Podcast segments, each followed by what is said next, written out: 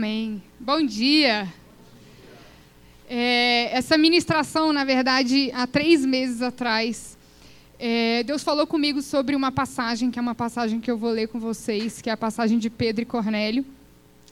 E eu sentia que era para eu estudar mais sobre isso. Eu fui numa conferência, e eu estava nessa conferência e tinha uma pessoa ao meu lado, e ela falou: Olha, eu não sei se vai ter a ver o que eu vou te falar, mas Deus pediu para eu te falar duas palavras: Pedro e Cornélio. E ali eu tive certeza que Deus queria falar primeiro comigo através dessa palavra, e Deus falou muito, e eu espero que Ele fale também com vocês. Vamos orar. Pai, eu quero te agradecer porque você planejou fazer algo hoje, Deus. E eu quero te dizer, Deus, que nós queremos participar daquilo que você já escolheu fazer e aquilo que você vai fazer. Pai, eu me coloco à disposição, Deus, é um privilégio para mim. Poder proclamar as boas novas, poder proclamar o Evangelho. Deus, e que só saia da minha boca aquilo que você deseja, Deus e que o teu espírito faça aquilo que palavra nenhuma pode fazer, aquilo que palavra de persuasão não pode fazer, aquilo que eloquência humana não pode fazer, que, a, que o teu espírito faça, que o teu espírito possa nos ensinar e nos conduzir a toda a verdade. E assim eu oro e te agradeço em nome de Jesus. Amém. Só, só um fato curioso para vocês rirem. Como eu vou ficar falando muito de Pedro nessa ministração, o Pedro não foi para a salinha, né, no primeiro culto, e ficou no colo do Gabriel. E aí eu pregava, eu, porque Pedro? Ele, eu? Ele achou que eu estava falando com ele, mas não é sobre o meu Pedro, é sobre o apóstolo Pedro. Então vamos ler Atos 10. Eu vou ler junto com vocês. Atos 10, 1. Antes de começar a ler, é, Lucas, ele começa esse capítulo apresentando um homem, que é Cornélio, e a gente precisa entender que esse homem ele teve um papel muito significativo, porque ele derrubou o muro que separava os judeus dos gentios. Então vamos lá. Vamos ler primeiro de 1 a 6. Morava em Cesareia um oficial do exército romano chamado Cornélio, capitão do regimento italiano. Era um homem devoto e temente a Deus, como era também toda a sua família dava aos pobres esmolas generosas e sempre orava ao Senhor. Certa tarde, por volta das três horas, teve uma visão na qual viu um anjo de Deus vir em sua direção e dizer: Cornélio. Temeroso, Cornélio olhou fixamente para o anjo e perguntou: Que é, Senhor? E o anjo respondeu: Suas orações e esmolas subiram até Deus, e ele as guarda na memória. Agora envie alguns homens a Jope e mande buscar Simão, também chamado Pedro. Ele está hospedado com Simão, um homem que trabalha com couro e mora à beira do mar. Então, até agora, tudo que a gente sabe sobre Cornélio é que as atitudes dele chamaram a atenção de Deus. E o que a gente sabe sobre as atitudes dele era que ele estava influenciando as pessoas que estavam ao redor dele, ele estava influenciando positivamente a sua família. Vamos lá agora para o versículo 9, por favor. Ah, eu esqueci de falar o tema. O evangelho é para todos, tá? É o tema. Vamos lá. Vamos, podemos ir. No dia seguinte, quando os mensageiros de Cornélio se aproximavam da cidade, Pedro subiu ao terraço para orar. Era cerca de meio-dia. E ele estava com fome. Enquanto a refeição era preparada, entrou, em, entrou num êxtase. Viu o céu aberto e algo semelhante a um grande lençol ser baixado por suas quatro pontas. No lençol havia toda espécie de animais, répteis e aves.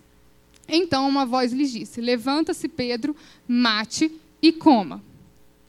De modo nenhum, Senhor, respondeu Pedro. Jamais comi coisa alguma que fosse considerada impura e imprópria. Mas a voz falou novamente: Não chame de impuro o que Deus purificou. A mesma visão se repetiu três vezes, então subitamente o lençol foi recolhido ao céu. Aqui na minha versão, que é a versão A Mensagem, eu abri errado aqui. Espera aí, agora vocês tenham só um pouquinho de paciência. Então vamos lá, Atos 10. Pronto. Aqui na minha versão fala que é, que então ele ouviu uma voz dizendo: Vá em frente, Pedro, mate e coma. E Pedro respondeu: De jeito nenhum, Senhor. Nunca comi nem provei comida que não fosse preparada segundo os preceitos judaicos. E a voz insistiu: Se Deus diz que está tudo bem, está tudo bem. E o que a gente precisa entender aqui é que Pedro ele estava impregnado com os costumes judaicos. Então, isso para ele, hoje a gente lê isso com uma naturalidade.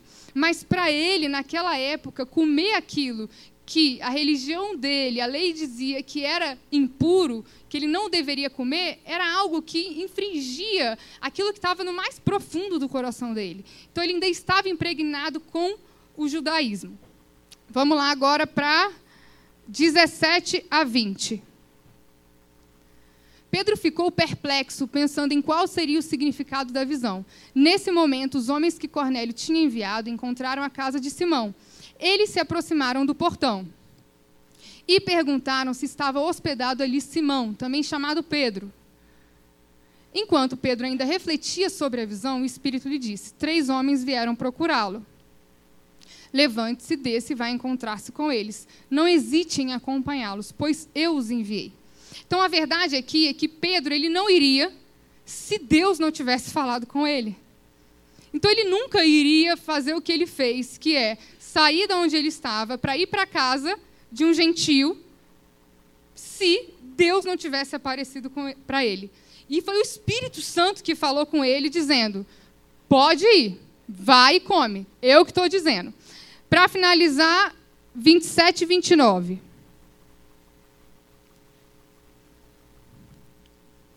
Os dois conversaram e depois entraram na casa onde muitos outros estavam reunidos. Pedro lhes disse: Vocês sabem que nossas leis proíbem que um judeu entre num lar gentil como este ou se associe com os gentios. No entanto, Deus me mostrou que não devo mais considerar ninguém impuro ou impróprio. Por isso, vim assim que fui chamado, sem levantar objeções.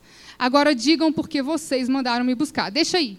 Esse sem levantar objeções, tem outras versões que falam é, sem perguntar, tem uma outra versão que fala nada duvidando, e no grego essa expressão é medem diacrinomenos, que significa sem discriminação. Então, o que Deus estava falando ali naquele momento com Pedro é: você vai sem discriminar, você vai livre de preconceitos. E é interessante porque sempre que eu lia essa passagem de Pedro e Cornélio, eu achava que tinha tudo a ver com aquilo que Deus queria que Pedro falasse para Cornélio. A mensagem que Pedro ia levar para Cornélio. Só que de repente uma chave virou e eu entendi que essa mensagem tem tudo a ver com o desejo de Deus de fazer com que Pedro se livre de toda religiosidade. O foco aqui, na verdade, não está em Cornélio. O foco aqui está em Pedro. Porque Pedro ele ainda estava impregnado com tudo aquilo que trazia separação entre os gentios e os judeus. Aqui nessa passagem a gente está num momento muito importante, porque a visão de Pedro ela foi transformada em relação ao Evangelho. Só que a gente precisa lembrar o seguinte, gente, Pedro andava com Jesus, Pedro comia com Jesus, Pedro realizou milagres. Pedro viu Jesus realizando milagres. E o que eu estou dizendo para vocês é que esse homem que acordava, dormia, comia, via milagre, tudo com Jesus, ainda estava impregnado de religiosidade, de discriminação e preconceito.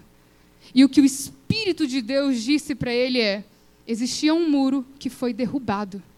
Eu estou falando que aquilo que vocês consideravam impuro, eu estou considerando puro. Sem discriminação, sem preconceito, vai. E isso me faz é, perceber muito daquilo que Deus deseja dizer para nós hoje. Porque muitas vezes ainda existem discriminações e preconceitos em nós. E é por isso que muitas pessoas ficam do outro lado de fora e não entram dentro das igrejas. Não é porque Deus é mau ou porque essa mensagem é ruim. É porque elas olham para nós e elas enxergam em nós preconceito e discriminação. E de alguma forma elas acham que o evangelho não é para elas. E aqui foi o basta disso, dizendo: o evangelho, ele é para todos. Não existe mais muro. A camisa de força do legalismo judaico precisava ser rasgada e as paredes do exclusivismo precisava cair. E aí não precisa colocar não, tá, tá? Eu vou ler aqui na minha versão. Aí aqui em Atos 11, 1 a 3, olha o que, que os companheiros de Pedro disseram, tá?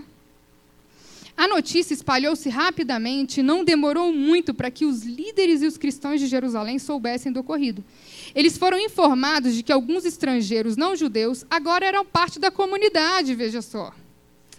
Quando Pedro voltou para Jerusalém, alguns de seus antigos companheiros, preocupados com a questão da circuncisão, vieram censurá-lo. O que, que você pensa que você está fazendo? Envolvendo-se com essa gente, comendo o que é proibido e arruinando a nossa reputação. Quanto será que vale a nossa reputação? Quanto será que vale? Porque quando a gente olha para Jesus, a gente percebe que ele não tinha problema com a reputação dele, ele sabia muito bem quem ele era. Será que nós também sabemos quem nós somos? Será que nós também sabemos a mensagem que nós carregamos? Ou nós ainda estamos muito preocupados com a reputação que nós vamos ter? Ou com a reputação que a nossa igreja pode ter? E aqui a gente percebe que aqueles que andavam com Pedro estavam preocupados exatamente com isso. E o verdadeiro teste da fé cristã, cristã sabe qual é? Comunhão à mesa. Porque, olha, qualquer um pode subir, falar palavras bonitas, pregar legal. Você pode até fazer curso para isso. Mas, o mais importante não é aquilo que a gente fala, é aquilo que a gente faz. Porque nós não só carregamos uma mensagem, nós somos a mensagem. Nós somos uma carta que está sendo lida a todo momento. Em 1 João está escrito que quando as pessoas verem a forma que nós nos amamos, elas vão perceber que Deus ele é real. Essa é a única forma delas verem Deus. Não é o versículo que a gente vai postar, não é a mensagem que a gente pode pregar, é a vida que nós vamos viver, é o amor que nós vamos doar. E aí o primeiro ponto da pregação hoje é solte as pedras e guarde a espada. Será que a gente pode soltar as pedras e guardar a nossa espada? Lá em João 8, a gente leu, sabe que é a história da mulher que foi pega em adultério. E lá está escrito que ela foi pega no ato do adultério, então eu imagino que essa mulher ela foi levada nua para frente de todos. Imagina a vergonha dessa mulher. Imagina como ela não estava se sentindo.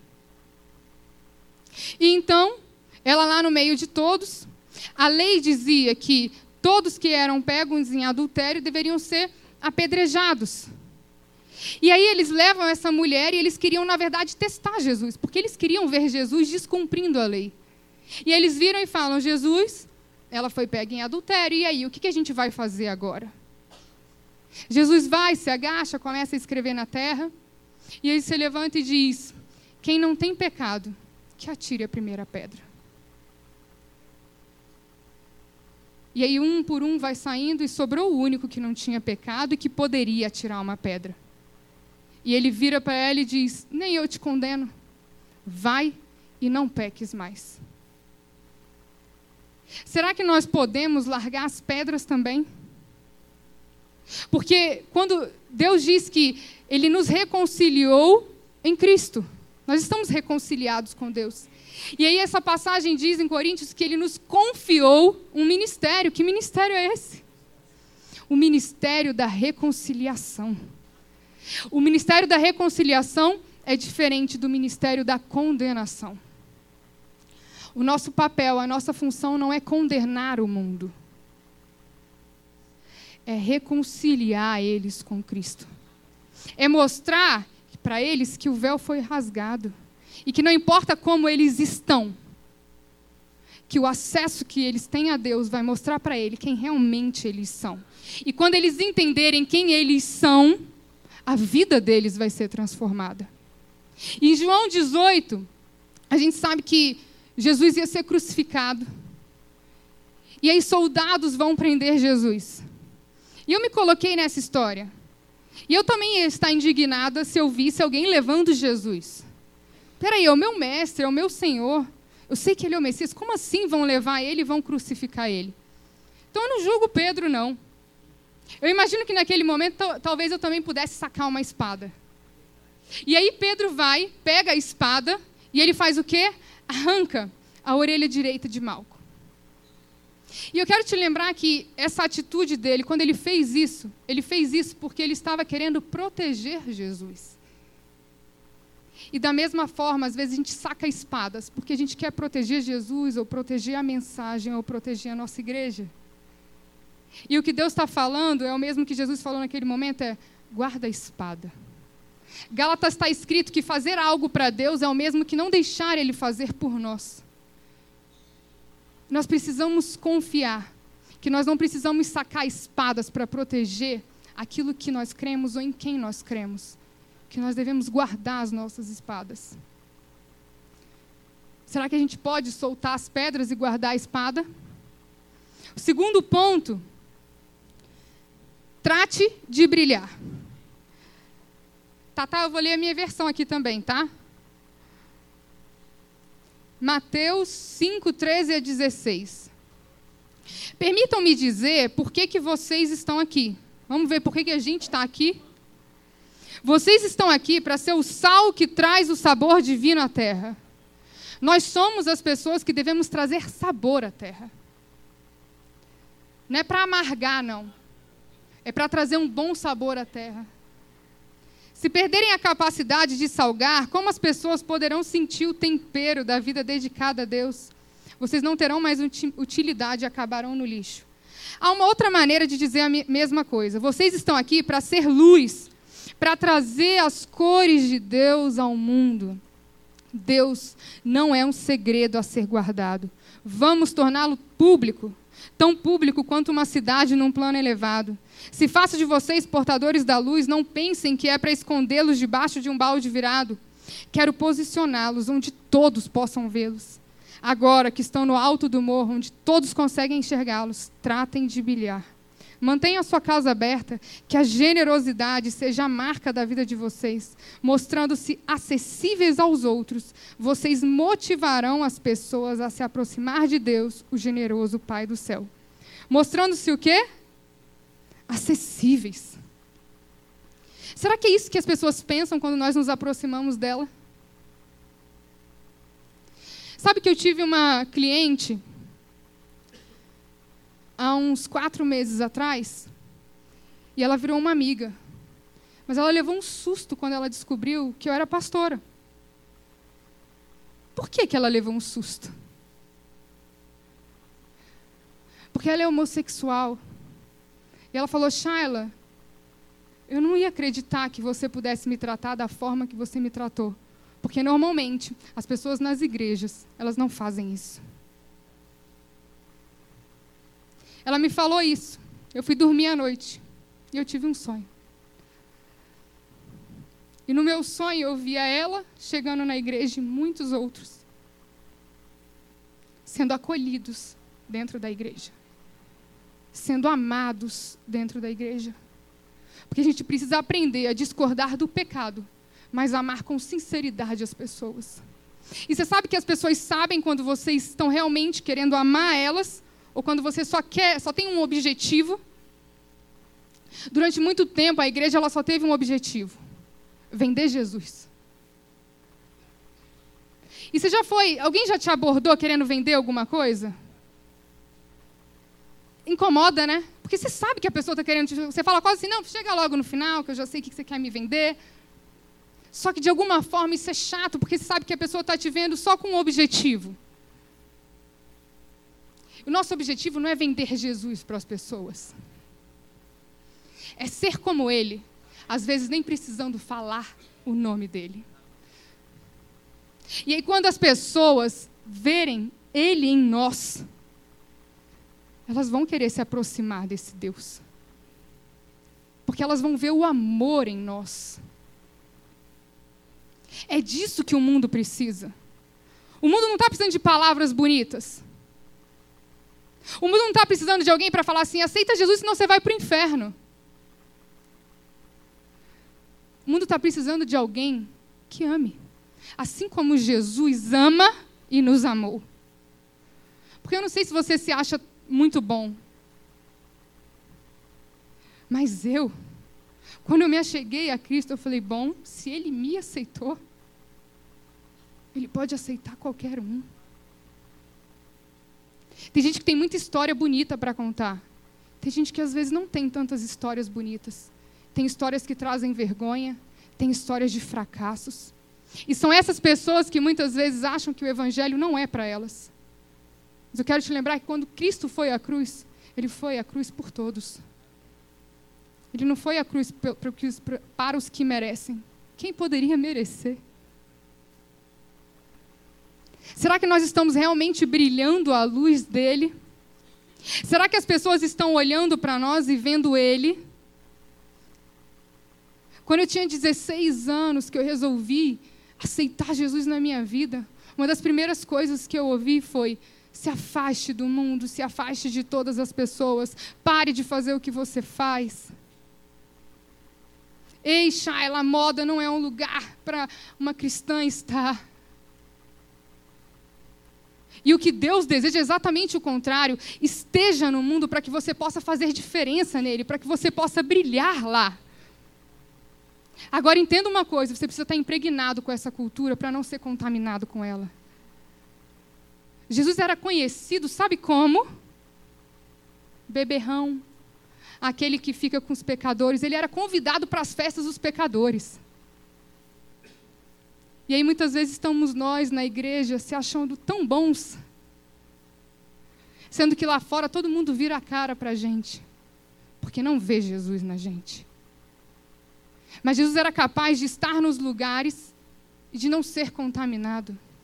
Ele sabia muito bem quem ele era. Será que nós também estamos sabendo quem nós somos? Nós precisamos brilhar a luz dele. A gente vem, sabe, para a igreja. A gente recebe tanto. A Romualda, ela teve uma visão no primeiro culto. E ela falou que foi tão real que ela via Jesus, uma mão dele, segurando tantos tesouros e a outra mão vazia. E que ela perguntou para ele: O que, que você quer dizer com isso? Ela falou: Uns têm tanto e os outros não têm nada.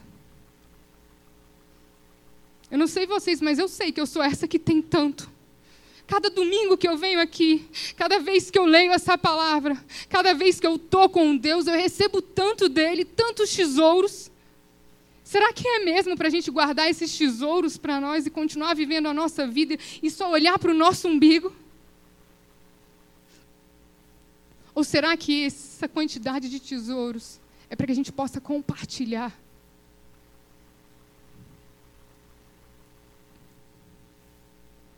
Não use o evangelho como pretexto para atacar e ferir.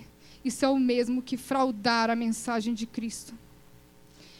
Eu estava lendo um livro muito legal, é, O Amor Faz. Eu recomendo esse livro, ele é muito bom. Eu estava relendo ele e o autor chama Bob Golf. Ele tem uma instituição sem fins lucrativos, ele é um advogado. E, gente, enfim, maravilhoso o livro. E aí ele falou que, ele contando uma experiência dele, que ele sempre participou de estudos bíblicos. E ele falou: estudo bíblico é muito bom, você vai lá, você estuda a Bíblia e tal. Só que ele falou que às vezes ele saía do estudo bíblico, dava um dia, ele já nem lembrava o que ele tinha estudado do estudo bíblico. E às vezes a gente vem para a igreja, e na segunda-feira alguém fala assim: Mas como é que é? Que foi a mensagem mesmo que pregou? E você, é, é, foi boa, foi boa. E aí ele foi, começou a refletir e falou assim: e se a gente mudasse o estudo bíblico para fazer bíblico? A reunião mudou. Tem 15 anos que essa reunião dele acontece. Eles vão, eles leem sobre Deus e eles falam: o que nós vamos fazer com isso? Como nós vamos praticar esse amor? Como nós vamos praticar essa bondade? Como que nós vamos colocar a nossa fé em ação? Isso me lembrou Tiago dizendo: Ei, gente, não vamos só ser ouvinte, não, vamos praticar. Tem gente que sabe a Bíblia de cor. A gente sabe onde fica cada coisa, legal. Mas o que, o que eu quero saber é o quanto nós estamos praticando aquilo que nós estamos aprendendo. O quanto isso está se tornando uma verdade nas nossas vidas e através das nossas vidas.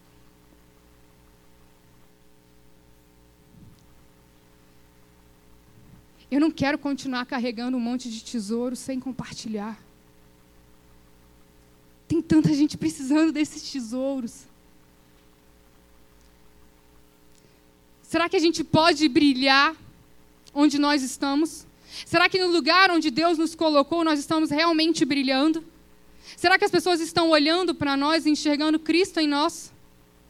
E agora a gente chega no último ponto. Pare por um.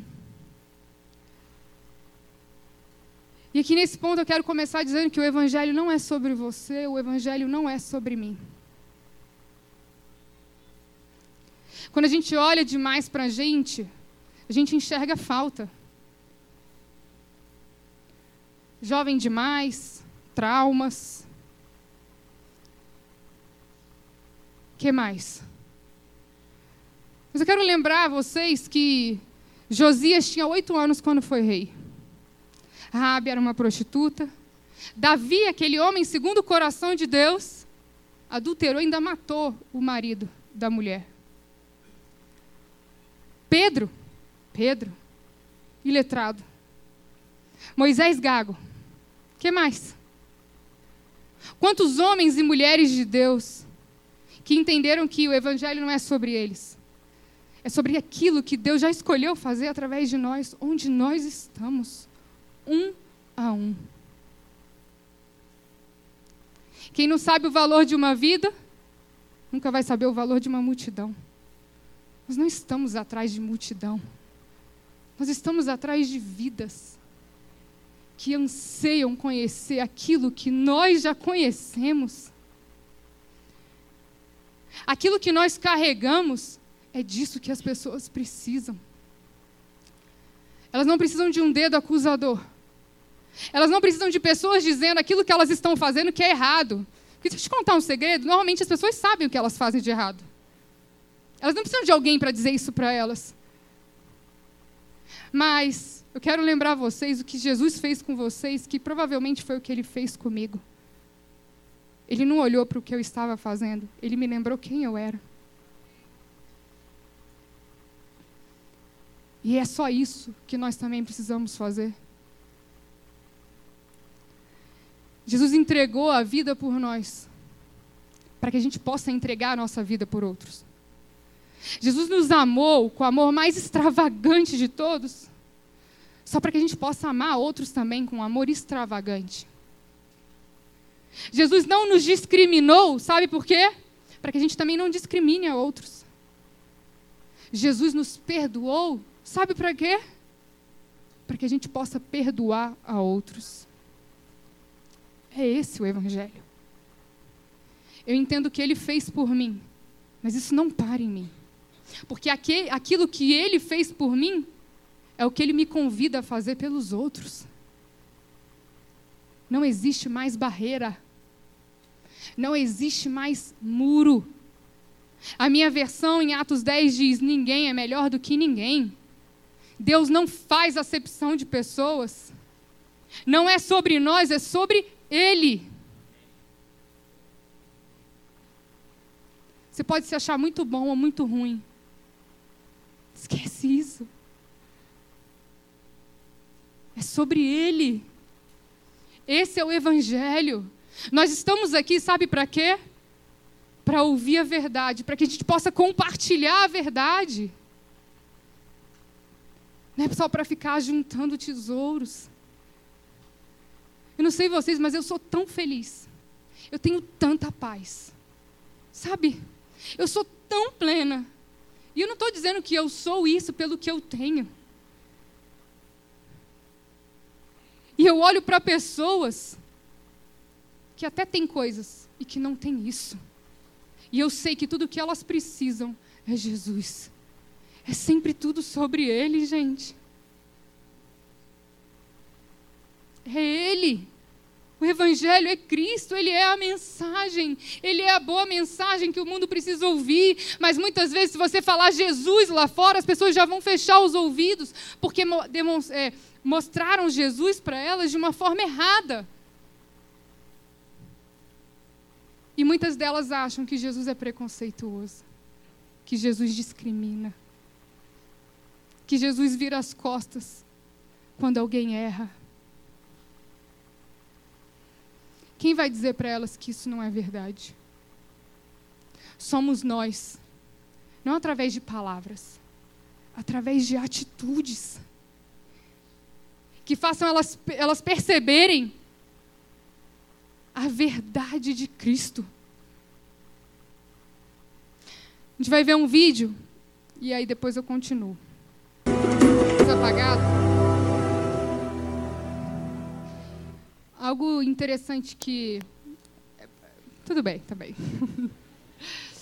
algo interessante sobre um livro que eu li da Heidi Baker é que ela fala que às vezes as pessoas olham para aquilo que ela está fazendo, para a transformação que está acontecendo na nação de Moçambique e acham que fazer alguma coisa é ir para um lugar como esse. Se for o que Deus tem para você, amém. Mas deixa eu te falar, a gente pode parar por um onde a gente está. Às vezes a gente acha que fazer alguma coisa para Deus tem a ver com ir numa viagem missionária. Mas fazer alguma coisa para Deus tem a ver com aquilo que você vai fazer hoje, quando você sair daqui.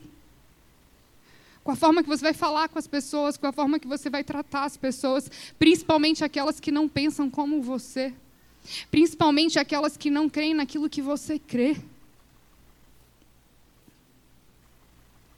Parar para um é entender que o evangelho é para todos, sabe por quê? Tem muita gente achando que não é digna de ouvir uma mensagem do evangelho. Muita gente. Muita gente que acha que não pode ouvir. O evangelho é para todos. O véu que foi rasgado, que nos deu acesso a Cristo, a um relacionamento pleno com Deus, é o mesmo véu que precisa ser rasgado entre nós e as outras pessoas.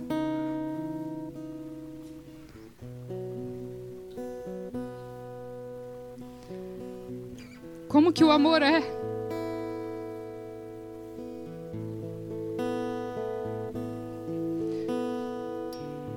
Será que nós vamos continuar vindo domingo após domingo, ouvindo uma mensagem que liberta, que transforma?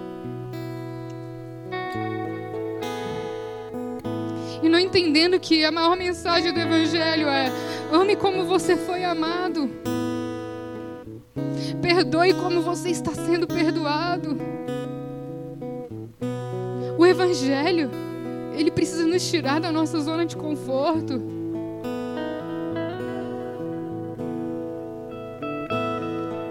Não é só a nossa vida, não é só o nosso próprio umbigo.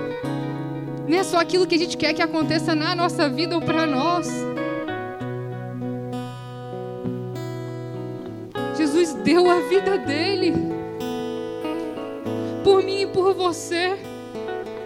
Chegou a hora da, nossa, da gente dar a nossa vida por outros. Será que a gente pode soltar as pedras e guardar a espada? Será que a gente pode entender que chegou a nossa hora de brilhar?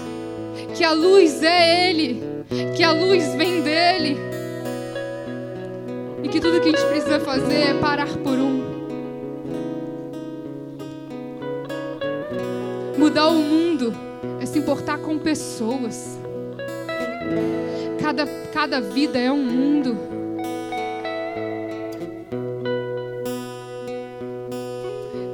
Vocês ficarem de pé e nós orarmos. Conhecer a Deus é diferente de estudar sobre Deus. Você pode saber a Bíblia inteira e não conhecer a Deus. E o que o mundo precisa não é que você recite a Bíblia para eles, mas que você carregue a mensagem para eles. Que você ame como você foi amado. Pai, eu oro para que agora teu Espírito faça aquilo que só Ele pode fazer. Que teu espírito quebre muros que ainda existem em nós, preconceitos, Deus. Quebra isso nas nossas vidas.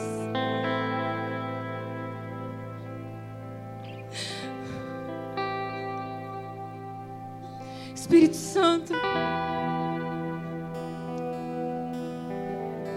Quero que as pessoas achem que tem a ver com uma palavra que foi ministrada, sabe? O Evangelho é tão simples que precisa ser experimentado.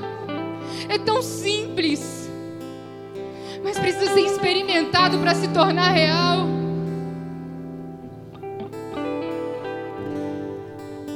Que agora, cada pessoa que está aqui possa ter um encontro verdadeiro contigo, meu o próprio amor.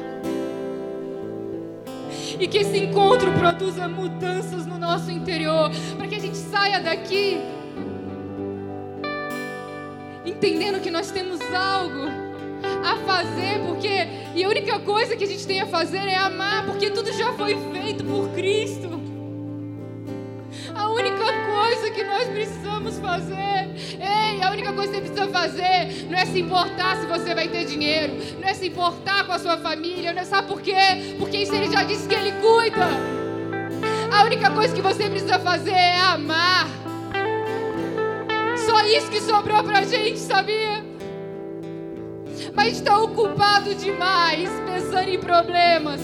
A gente está ocupado demais com as nossas preocupações e ansiedades. E é o nosso Deus que diz: Ei, não se preocupe, não vive ansioso. Eu cuido de você, eu cuido da sua família. Mas por favor, só ama. Porque é para isso que nós estamos aqui. É isso, para isso que nós vivemos para trazer a verdade do reino dos céus para a terra. E essa verdade é o amor, Pai. Nos colocamos totalmente abertos para receber aquilo que o Senhor tem para nós. Obrigado por já ter feito tudo. Tudo. Tudo. Jesus é suficiente. Nos ama para que a gente consiga amar.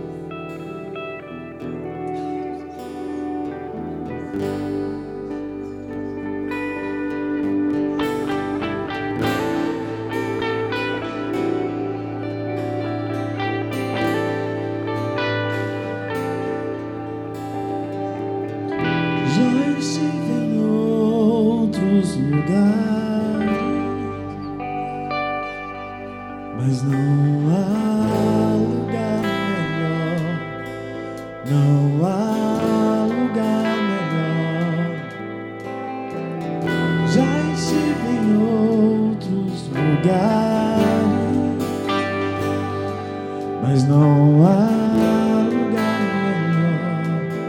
Não há lugar melhor aqui.